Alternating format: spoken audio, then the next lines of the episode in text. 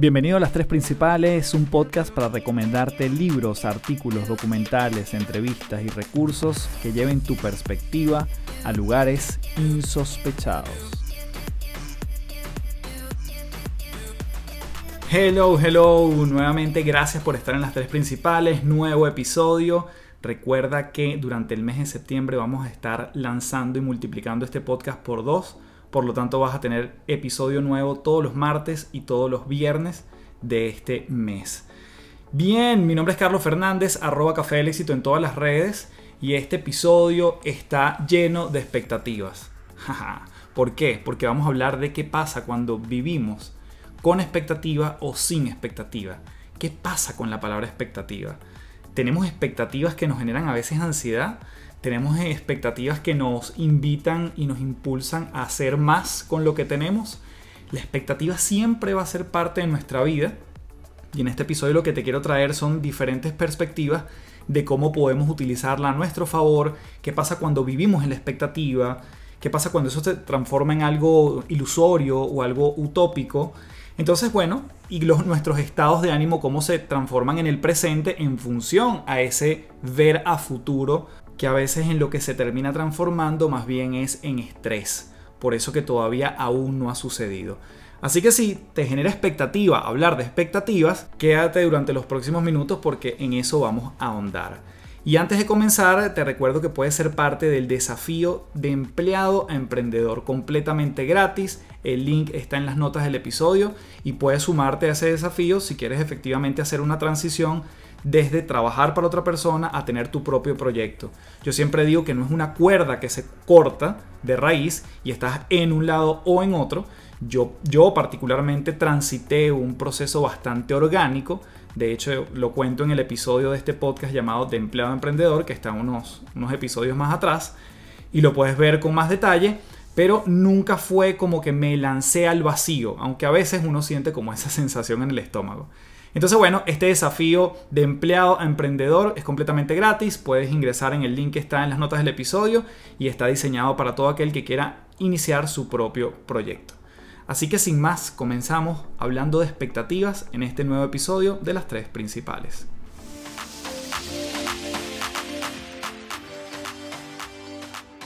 Bien, para comenzar decirte que este episodio sin duda estuvo lleno de expectativas durante la preparación, durante la investigación, mientras obviamente fui como buscando contenido, revisando dentro de mí qué es lo que más te pudiese agregar valor, ya la expectativa estaba allí.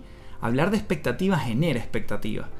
Entonces, justamente vamos a empezar a hablar de por qué nosotros estamos tan enfocados muchas veces en el futuro, porque la expectativa no habla más que de futuro. Hay gente que lo puede vincular en diferentes aspectos de su vida, a veces más con unos aspectos, a veces menos con otros. Y justamente quería comenzar por allí, porque quizás te puedas sentir identificado con alguna de las cosas que a mí me han pasado. Y el primero tiene que ver con mi pasión por leer, y sobre todo antes yo leía mucho más temas de novelas o literatura que no tenía que ver con los libros de no ficción, que es lo que más me leo ahorita. Pero quizás cuando me leí por primera vez un libro del Señor de los Anillos, que me encantó, o sea, creo que eh, Tolkien, quien es el autor, eh, de alguna forma se inventó un universo de cosas, de personajes, de lugares, que eran como una construcción que uno iba generando en su cabeza y que en el momento en que yo me leí el libro, uno de los primeros libros, me encantó y al poco tiempo venía la película. Cuando yo llegué a la película, yo dije, está muy buena, Ahora, no era exactamente lo que yo tenía en mi cabeza. Nuevamente el tema de la expectativa allí presente en un acto normal, cotidiano. ¿Cuántas veces nos sucede esto de lo que yo espero que suceda, de la forma como yo quiero que sea, versus cómo termina sucediendo? Y esto lo vemos muchas veces en los memes de expectativa realidad, etcétera, etcétera.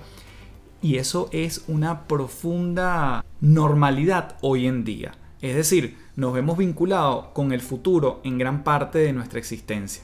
Estamos viendo qué es lo que va a pasar cuando esto llegue, cuando yo vea esto.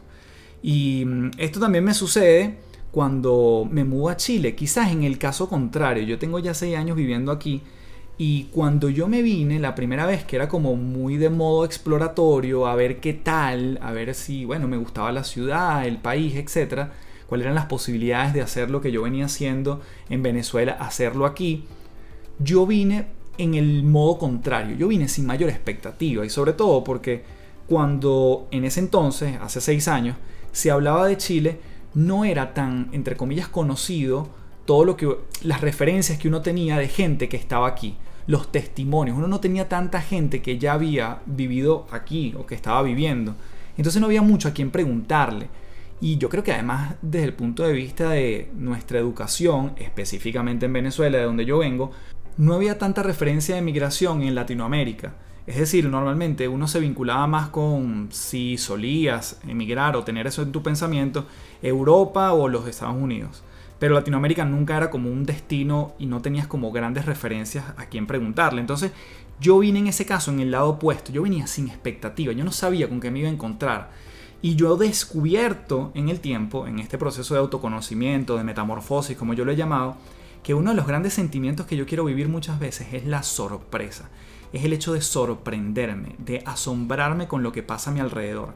Y no siempre esperar algo específico, porque justamente, y lo vamos a ver, a partir de allí vienen los efectos donde te puedes sentir quizás defraudado, desilusionado, donde no llegó a la, no estuvo a la altura que tú esperabas, ¿no? Entonces en el caso de mi migración yo vine sin mayor expectativa, pero pasamos la vida con esta palabra en nuestras cabezas.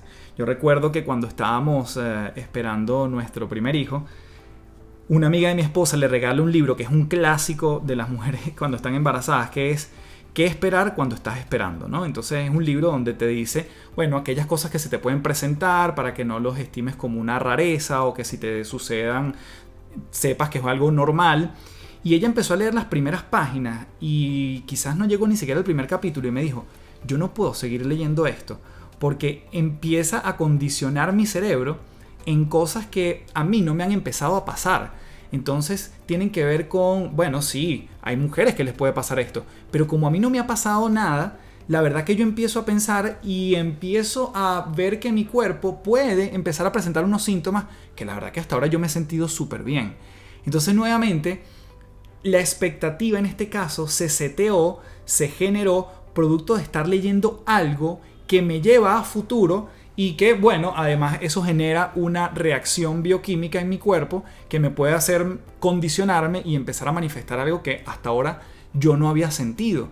Entonces la expectativa la podemos crear nosotros imaginando, viendo hacia futuro o también producto de los testimonios de otras personas, en este caso lo que está recabado en un libro. Entonces claramente la expectativa siempre va a estar allí, siempre va a estar rondando, ni hablar de cuando te vas a mudar o vas a alquilar un departamento en algún lugar, bien sea de vacaciones o para irte a vivir y ves las fotos, te imaginas algo y después llegas al lugar y es otra cosa completamente distinta. Tu cerebro empezó a jugar con ya verte en esas imágenes que estaban, digamos, colgadas en una página web y ya tú te imaginabas allí. Entonces cuando llegues ya es otra cosa porque tú dices esto no se parece tengo la posibilidad de ir a un trabajo nuevo y nada más como me lo pintan o lo, que veo en la página web ya me genera una expectativa de lo que va a ser mi experiencia allí. Bueno, la expectativa, señores, es un gran detonante de a veces la desilusión, la frustración, pero también puede ser un gran aliciente. Vamos a verlo, vamos a ver las diferentes perspectivas. Aquí justamente sabes que mi posición en este podcast no es decir esto está bueno o esto malo, empezando porque ambas palabras son juicio, pero es decir, dónde estamos parados y dónde podemos aproximarnos a este gran mundo de las expectativas. Y voy a comenzar con una referencia de una autora que se llama Bea Sánchez. Ella es bastante especializada en el tema de crianza responsable. Y bueno, dentro de su bibliografía tiene un libro que se llama Menos expectativas, más felicidad. Y una de las cosas que me llamó la atención de ese libro justamente es la postura, bueno, ante el tema del futuro. ¿Qué pasa cuando tengo expectativas puestas? Y ella lo coloca en diferentes etapas. De hecho, el libro te lo voy a dejar. Si estás en patreon.com slash café del éxito, lo vas a poder revisar completo. Porque básicamente ella hace una revisión de las diferentes áreas en las que nosotros normalmente generamos expectativas. Ella, por ejemplo, ve la parte no solo de los niños, sino también las expectativas que nos generamos con nuestra pareja, las expectativas que muchas veces nos generamos con los amigos, cuando esperamos algo de las cosas, cuando esperamos algo de nosotros mismos. Entonces siempre estamos nuevamente circundando la palabra expectativa y ella lo trabaja de una forma bastante simple y por eso es que te lo traigo aquí en, estas cápsulas, si se quiere, de análisis. Entonces, la expectativa va a tener un componente interesante cuando lo vemos desde la manera como ella lo explica, porque ella habla de que la expectativa es como una sala de espera. Y en esa sala de espera, dice ella, nada sucede. En esa sala de espera es el espacio donde justamente tú estás en la espera de algo, donde empezamos a imaginar y muchas veces la mente, además por un sentido de supervivencia, tiene una enorme capacidad de imaginar el peor escenario. Y ella una de las cosas que dice es que el 90% de nuestros temores nunca ocurren.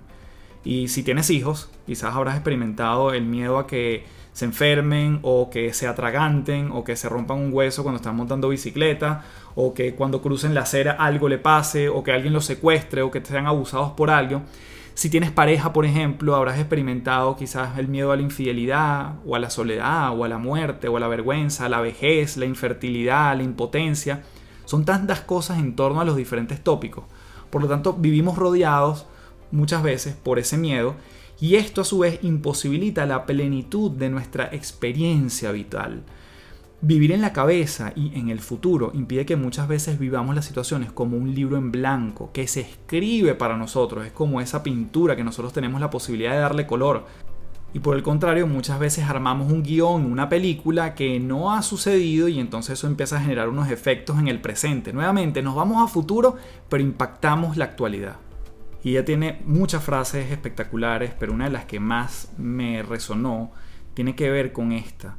No deseo que dejes de esperar que la vida te sonría y sea positiva contigo. Se trata de dejar de exigir que lo sea. Por el mismo camino, dejar de temer porque no lo sea. En suma, vivir sin expectativa consiste en dejar de hacer de tu vida la sala de espera y seguramente alguna vez has estado en una sala de espera, justamente donde esperas noticias de otra persona, esperas quizás en una clínica, en un hospital, donde alguien te va a dar noticias de un ser querido que está del otro lado, y entonces tú en tu cabeza muchas veces estamos creando la historia. Por eso es que el miedo o el detonante de mucha incertidumbre no tiene que ver con la realidad en sí misma, sino con la historia que yo estoy contándome acerca de lo que creo que va a pasar y allí me voy a futuro, en este caso con un componente, digamos, negativo. Y supongamos que nosotros estamos creando esa película en nuestra cabeza, mientras estamos esperando noticias de un, de un ser querido, como te decía. Entonces, al final, si nosotros esperamos por esa noticia, nosotros actuamos bajo una neutralidad mientras esperamos. Viene alguien y nos da una noticia no tan positiva, nosotros lo estamos viviendo una vez. El tema es cuando la creo en mi cabeza, me estoy contando la historia, la estoy generando más de una vez, cada vez que me la imagino y además cuando recibo esa noticia.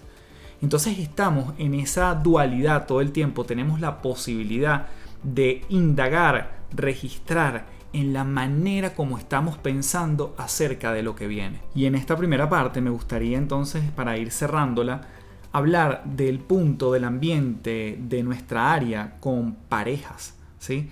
Cuando estamos hablando de parejas, muchas veces estamos metidos en el tema de qué voy a esperar de él o ella que tenga para mí el día de mi cumpleaños. ¿Qué estoy esperando de él o ella que cambie, se comporte o modifique como actos, como hábitos en el hogar? ¿Qué estoy esperando que esta persona me haga el día de mañana? Estoy esperando que tenga el gesto de llevar a los niños al colegio sin que yo le diga nada. Estamos muchas veces nuevamente en la sala de espera, en este caso en el ambiente de las parejas. Y aquí lo quiero complementar con un libro que yo menciono muchas veces en mis conferencias, en mis charlas, cuando hablo de los equipos de trabajo, porque aplican los mismos cinco elementos. Y es un libro de Gary Chapman que probablemente lo hayas escuchado que se llama Los cinco lenguajes del amor. Y los cinco lenguajes del amor dice que son la manera en cómo el otro se siente reconocido y valorado. y él habla de una metáfora que es como el tanque emocional. Todos tenemos un tanque emocional, solo que el líquido bajo el cual se llena no es el mismo para todos, por eso hay cinco líquidos, o en este caso son cinco lenguajes. Y te los digo rápidamente. Primer lenguaje, palabras de afirmación. Gente que le gusta que le digan las cosas. Segundo lenguaje, regalos físicos. ¿sí? Cuando tengo un gesto, un presente para algo. Esto que puedo tocar. Tercer lenguaje, tiempo de calidad. No hay mucho que ahondar en esto. Te dedico tiempo. No estoy con el celular enfrente ni con la computadora. Te dedico tiempo. Luego están los actos de servicio. Hago algo por ti que naturalmente lo haces tú. Pero yo te sirvo en este caso. Yo me pongo la orden. Yo lo hago por ti en esta oportunidad. Y por último estaría el contacto físico. En el mundo de las parejas, claramente, un abrazo, una palmada en la espalda, un beso, el sexo, es decir, todo lo que tenga que ver con lo físico, con estar piel a piel, tiene que ver con que hay más gente que es más propensa a eso y que se siente valorada desde allí. Entonces, bajo estos cinco lenguajes, ¿qué quiere decir Gary Chapman? Que todos tenemos nuestra forma en que nos sentimos reconocidos y valorados, pero mi manera no es la misma que mi pareja. Y ahí es donde surge la expectativa. Porque si yo espero que tú me digas las cosas, y además no te digo que las palabras de afirmación son mi lenguaje primario, probablemente tú me vayas a dar regalos, vayas a tener actos de servicio conmigo, pero no termina resonando y no termina llenando mi tanque porque no es eso lo que yo necesito, no es eso lo que yo estoy buscando. Pero detona la expectativa el creer que yo pienso que tú sabes la manera como me gusta ser reconocido y valorado. A mí me tomó, señores, siete años descubrir esto, siete años de matrimonio. Eh, con, mi, con mi esposa. Mi esposa, la verdad que es una persona que se mueve desde los actos de servicio. Cuando yo hago un acto de servicio, obviamente yo ahí estoy ganando matrimillas, si se quiere. Yo estoy ganando puntos allí. Pero si yo le doy regalos, no es que no los valore y no le guste, pero no lo aprecia tanto como un acto de servicio. Entonces esa es la forma como yo también puedo setear las expectativas del otro. Normalmente, ¿cuál es el lenguaje que prevalece en mí? el lenguaje que yo más hago hacia otros. Y esa es una forma muy interesante de detectar cuál es el nutriente que al otro efectivamente lo alimenta. Si yo veo que una persona entrega muchos regalos, probablemente su lenguaje primario sea recibir regalos. Si yo veo que hay una persona que le gusta decir mucho las cosas, probablemente sea una persona que sea altamente vinculada a las palabras de afirmación. Si yo veo una persona que es todo el tiempo abraza, que saluda en la mañana de beso, que bueno, te aprieta la mano, es decir, dame la mano para caminar, quizás sea una persona más vinculada al contacto físico. Entonces nuevamente, los repito para resumir, mm, este no es un episodio de los cinco lenguajes del amor, pero son altamente vinculables al tema de la expectativa, qué estoy esperando del otro. Entonces para pasar a la segunda parte de este episodio, resumo los cinco lenguajes. Palabras de afirmación, regalos, tiempo de calidad, actos de servicio y contacto físico. Así que con esto nos vamos a la segunda parte del podcast donde vamos a estar hablando nuevamente de la expectativa desde otros puntos de vista. Vamos a empezar a incorporar estudios y cómo la ciencia empieza también a hacer su parte para averiguar qué pasa dentro de nosotros con esta gran palabra.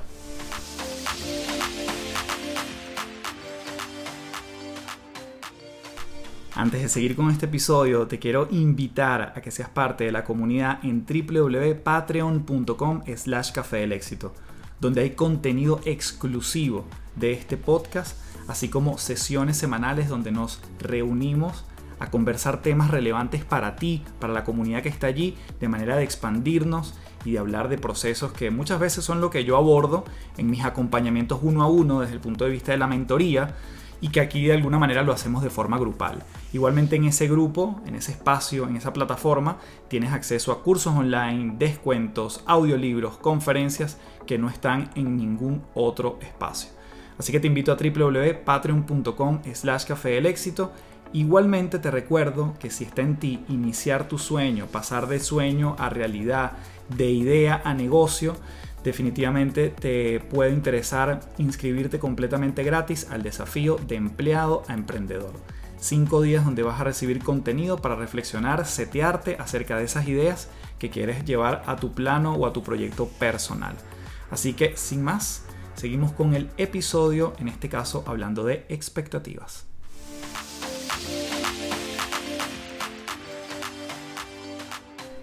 Desde el punto de vista biológico, nosotros tenemos nuestra corteza prefrontal, que es la última que se creó en nuestro cerebro. Es la que está aquí enfrente, literalmente en la frente, me estoy tocando la frente en este momento. Es la última parte que se genera y ese, esa corteza prefrontal lo que nos invita es imaginarnos, a soñar, a ver, incluso sin haber tenido, sin haberlo visto antes, porque nos permite imaginar. Y esa es la responsable de todo nuestro proceso creativo y además de imaginación y por supuesto de expectativa. ¿Qué ocurre? Y aquí voy a citar a algunas personas que para mí son unos astros, unos maestros de todo lo que tiene que ver con, bueno, vamos a llamarlo psicología positiva, felicidad, expectativas, qué pasa con la expectativa y la felicidad. Y hay un señor que escribe un libro que se llama La ventaja de la felicidad y es Sean Acor. Sean Acor una de las cosas que dice es que el problema de poner la expectativa o poner felicidad en la expectativa es que una vez que nosotros logramos ese objetivo que estamos buscando, nuestro cerebro va a buscar otra cosa inmediatamente después. Es decir, él no va a ser feliz en ese instante, sino simplemente se va a poner una meta más allá. Si tú logras este carro, después vas a decir cómo logro este otro carro. Si yo logro este carro, después vas a decir cómo logro el apartamento. Si logro esta pareja ideal, después va a decir, bueno, cómo logro ser feliz cuando me mude con ella para tal país. Entonces siempre me va a jugar la trampa de colocarme después algo. Entonces yo me estoy perdiendo nuevamente el ahora. Yo me estoy perdiendo el proceso. Entonces Sean Accord nos invita a colocar nuestro ahora en un modo positivo. Ahora, ¿qué es un cerebro positivo? Un cerebro que está disfrutando el momento. Entonces, él lo que, ha, lo que ha encontrado es lo que justamente él llama la ventaja de la felicidad. O sea que el cerebro en positivo funciona mucho mejor que el cerebro cuando está en negativo, en neutro o estresado. Se eleva la inteligencia, la creatividad, los niveles de energía. Y lo que ellos han descubierto es que se mejoran los resultados incluso económicos el cerebro en estado positivo es 31% más productivo que si está en negativo, neutro o bajo presión. Trabajamos 37% mejor si estás en el área de ventas, por ejemplo. Los doctores son 19% más rápidos, más precisos y más correctos en sus diagnósticos si están en positivo que si están en negativos, neutros o presionados. Lo cual, ¿qué está indicando todo esto? Se invierte la fórmula. Si encontramos una manera de vernos hoy en un estado óptimo. Me gusta la palabra más óptimo que positivo para que no se vea como una cosa de, uy, de hadas, de cuento de hadas y utópico, sino un cerebro óptimo. Si nosotros encontramos la manera de volvernos óptimos en el presente, vamos a lograr mayores éxitos y vamos a poder trabajar con mejores condiciones, vamos a trabajar incluso más duro, más rápido, con más inteligencia. Entonces eso es lo que él habla de invertir la fórmula para ver lo que es capaz el cerebro.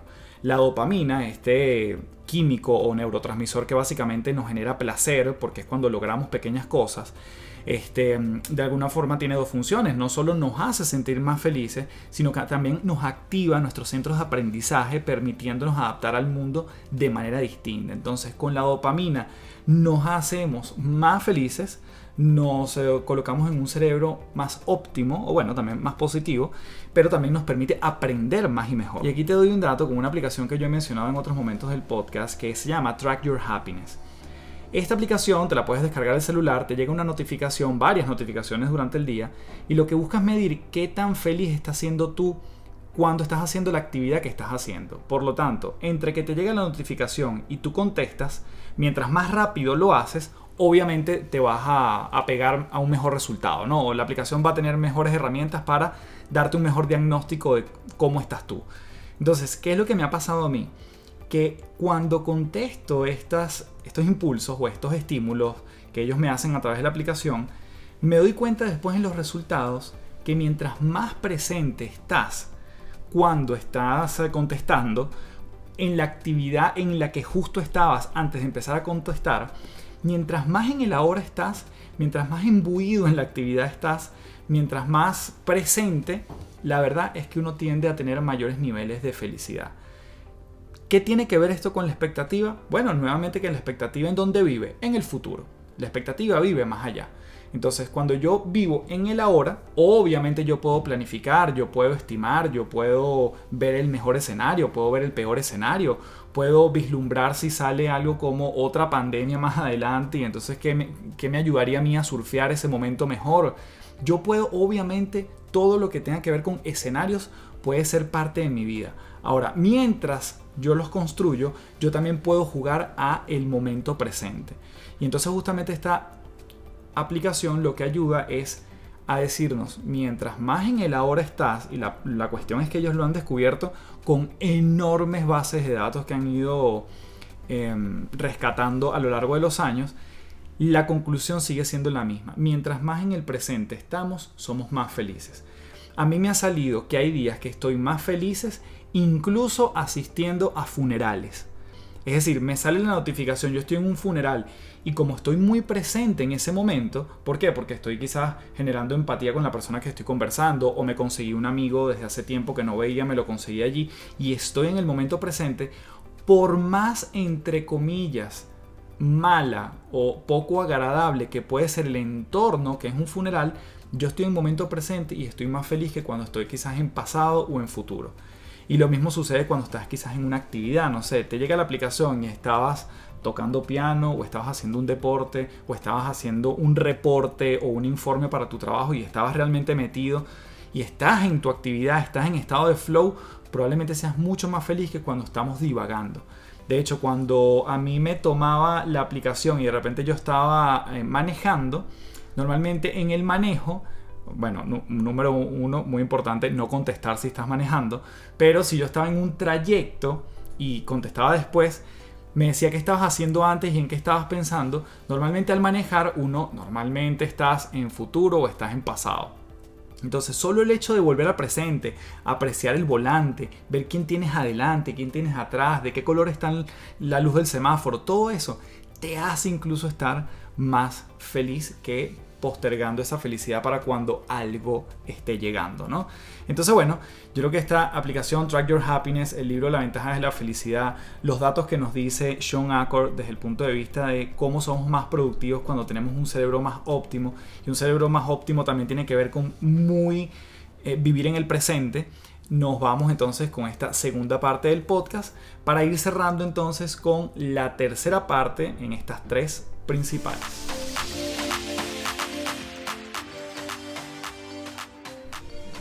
En esta parte me gustaría hablar acerca del el efecto Pigmalión. Probablemente lo hayas escuchado y tiene mucho que ver con, bueno, su nombre además eh, tiene como origen un escultor griego que su nombre era Pigmalión y hace una escultura que se llama, le pone de nombre Galatea y se enamora de ella y se enamora de tal manera que, bueno, le empieza a idealizar y básicamente el mito es que esta escultura se vuelve realidad, ¿no? Se vuelve una persona, se vuelve un humano esta escultura hecha por él. Por lo tanto, esto es lo que se conoce también como la profecía autocumplida. Y hay justamente dos profesores de Harvard, eh, Rosenthal y Jacobson, que lo hacen y lo estudian con sus alumnos. ¿Y qué hicieron ellos? Ellos dicen, bueno, yo creo que este grupo de alumnos puede ser, puede tener un gran desempeño, unas grandes notas, unas grandes calificaciones al final del curso. Cuando ellos se setean en esa posibilidad, cuando ellos generan en ellos mismos esas expectativas, ¿qué es lo que va a pasar en el profesor como tal? Normalmente le vas a dedicar más tiempo a los alumnos, quizás vas a explicar más lento las cosas más, entre comillas, complicadas, vas a dedicarle más tiempo a preguntas y respuestas, te vas a quedar un poco más después de la clase formal para preguntas individuales.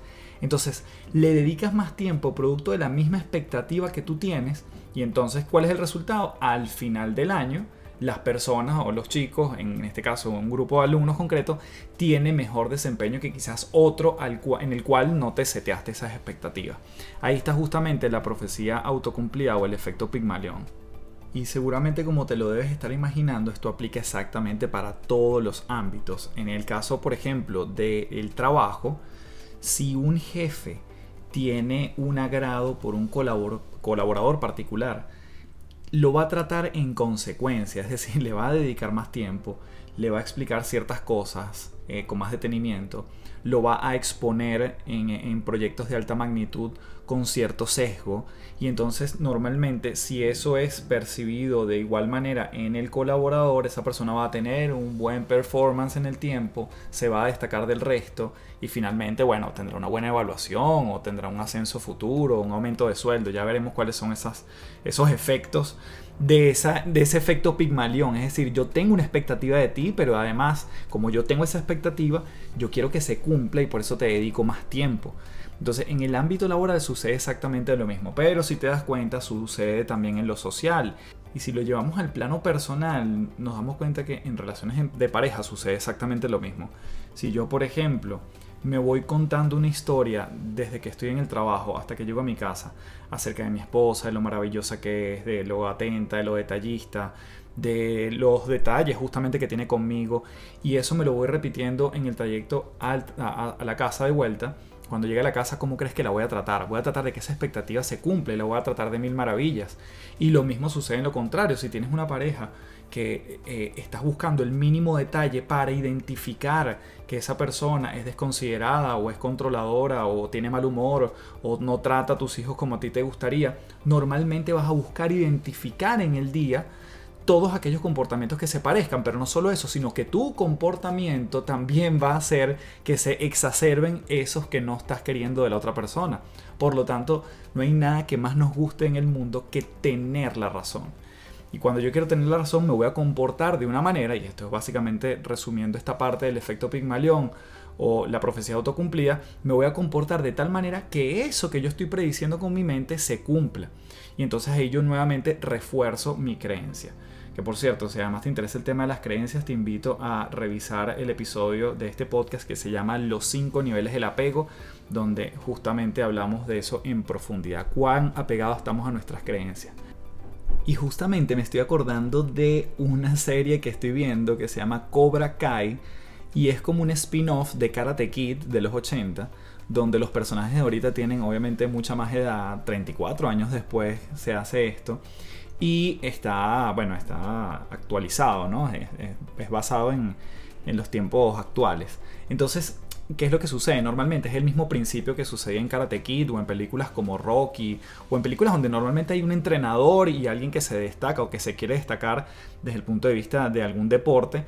Y en este caso, bueno, tienes un entrenador que confía en un chico que le ve potencial y decide dedicarle tiempo para que se cumplan sus sueños, para que llegue lejos, para que finalmente destaque en algo específico. Entonces, nuevamente, yo tengo una expectativa de alguien, pero el efecto Pigmalión lo que me hace es comportarme de tal manera que ojalá yo me acerque lo más posible a esa expectativa. Pero como además esa expectativa es seteada por mí, expuesta por mí, yo le dedico tiempo a ese objetivo, a esa meta, a esa persona. Y bueno, fíjense que aplica exactamente para todos los ejemplos que hemos visto. Para los alumnos, aplica para las parejas, aplica para los trabajos, aplica para el deporte. Entonces, bueno, esa es otra forma de ver el tema de las expectativas. Cuando no me apego necesariamente al resultado, porque eso también es interesante, una cosa es que yo quiero que la persona destaque, que el niño saque buenas calificaciones, pero también hay un disfrute del proceso. Y el proceso tiene que ver justamente con el aquí y el ahora. En algún momento mencionaba yo en otro podcast y también lo discutía con Luis Maturén, por cierto, episodio 23, imperdible, donde él nos confirmaba que el 46.9% del tiempo nosotros estamos divagando, estamos en futuro o en pasado. Entonces, ¿qué quiere decir eso? Que mientras más en presente nosotros nos comportamos, de alguna manera sí estamos aprovechando, disfrutando y creando el momento. Por lo tanto, la manera que me gustaría a mí abordar el efecto Pigmalión para hacer este cierre tiene que ver con si yo puedo esperar algo, en el camino me disfruto el proceso, no me apego a ese resultado final porque además algo mejor, algo más asombroso puede pasar y de paso estoy trabajando porque esa expectativa de alguna manera se cumpla o llega a lo más cercano. Yo sé que a veces suena como una contradicción, es como tengo expectativa pero no. Claro, tengo expectativa pero suelto. Y suelto porque estoy en el proceso. Esa es mi forma de ver esta parte del efecto Pigmalión o la profecía autocumplida. Bien, así vamos cerrando entonces este episodio de las expectativas. ¿Vivir sin expectativas es posible? Bueno, es una decisión muchas veces. Ahora lo que sí pareciera que cada vez más nos indican muchas fuentes es que poner felicidad como fin último en ese resultado que estamos buscando, parecería que nos estamos perdiendo parte del proceso. Te recuerdo que me puedes dejar un review en Apple Podcast. Me dejas allí tus estrellas requeridas, las que tú consideres tus comentarios en Instagram, por DM, me mandas un mensaje, por donde sea que estés consumiendo este podcast. Para mí sería un honor saber cuánto te está sumando cada uno de estos episodios, cuál ha sido tu favorito hasta ahora. De verdad yo agradezco un montón, como siempre lo digo, que estés conectado y además que los escuches completos, porque para mí es un deleite cada vez que los preparo, que los grabo y después que los distribuyo para que llegue a tus oídos en este caso y no a tus manos. Igualmente te invito a que seas parte completamente gratis del desafío de empleado emprendedor. Durante 5 días te voy a estar enviando muchos estímulos para que realmente empieces a setear tu mentalidad para emprender tu propio proyecto. Todos los datos para que puedas ingresar a ese desafío están en un link aquí en las notas del episodio. Igualmente te invito a que seas parte de patreon.com slash café del éxito, donde todas las semanas nos eh, juntamos en vivo, obviamente de manera virtual, para que podamos nosotros discutir temas pertinentes a la evolución de cada uno. Hacemos como una suerte de mentoría grupal. Nos estamos viendo allí normalmente todos los miércoles, pero bueno, el día puede cambiar y además tienes contenido exclusivo de este podcast, tienes audiolibros, tienes cursos gratis, todo como por ser parte de esa membresía mensual en www.patreon.com slash café del éxito. Nos vemos en otro episodio de las tres principales y por supuesto, si puedes compartirlo esto para que siga creciendo este podcast de manera orgánica, te lo agradezco un montón. Cuídate mucho. Chao, chao.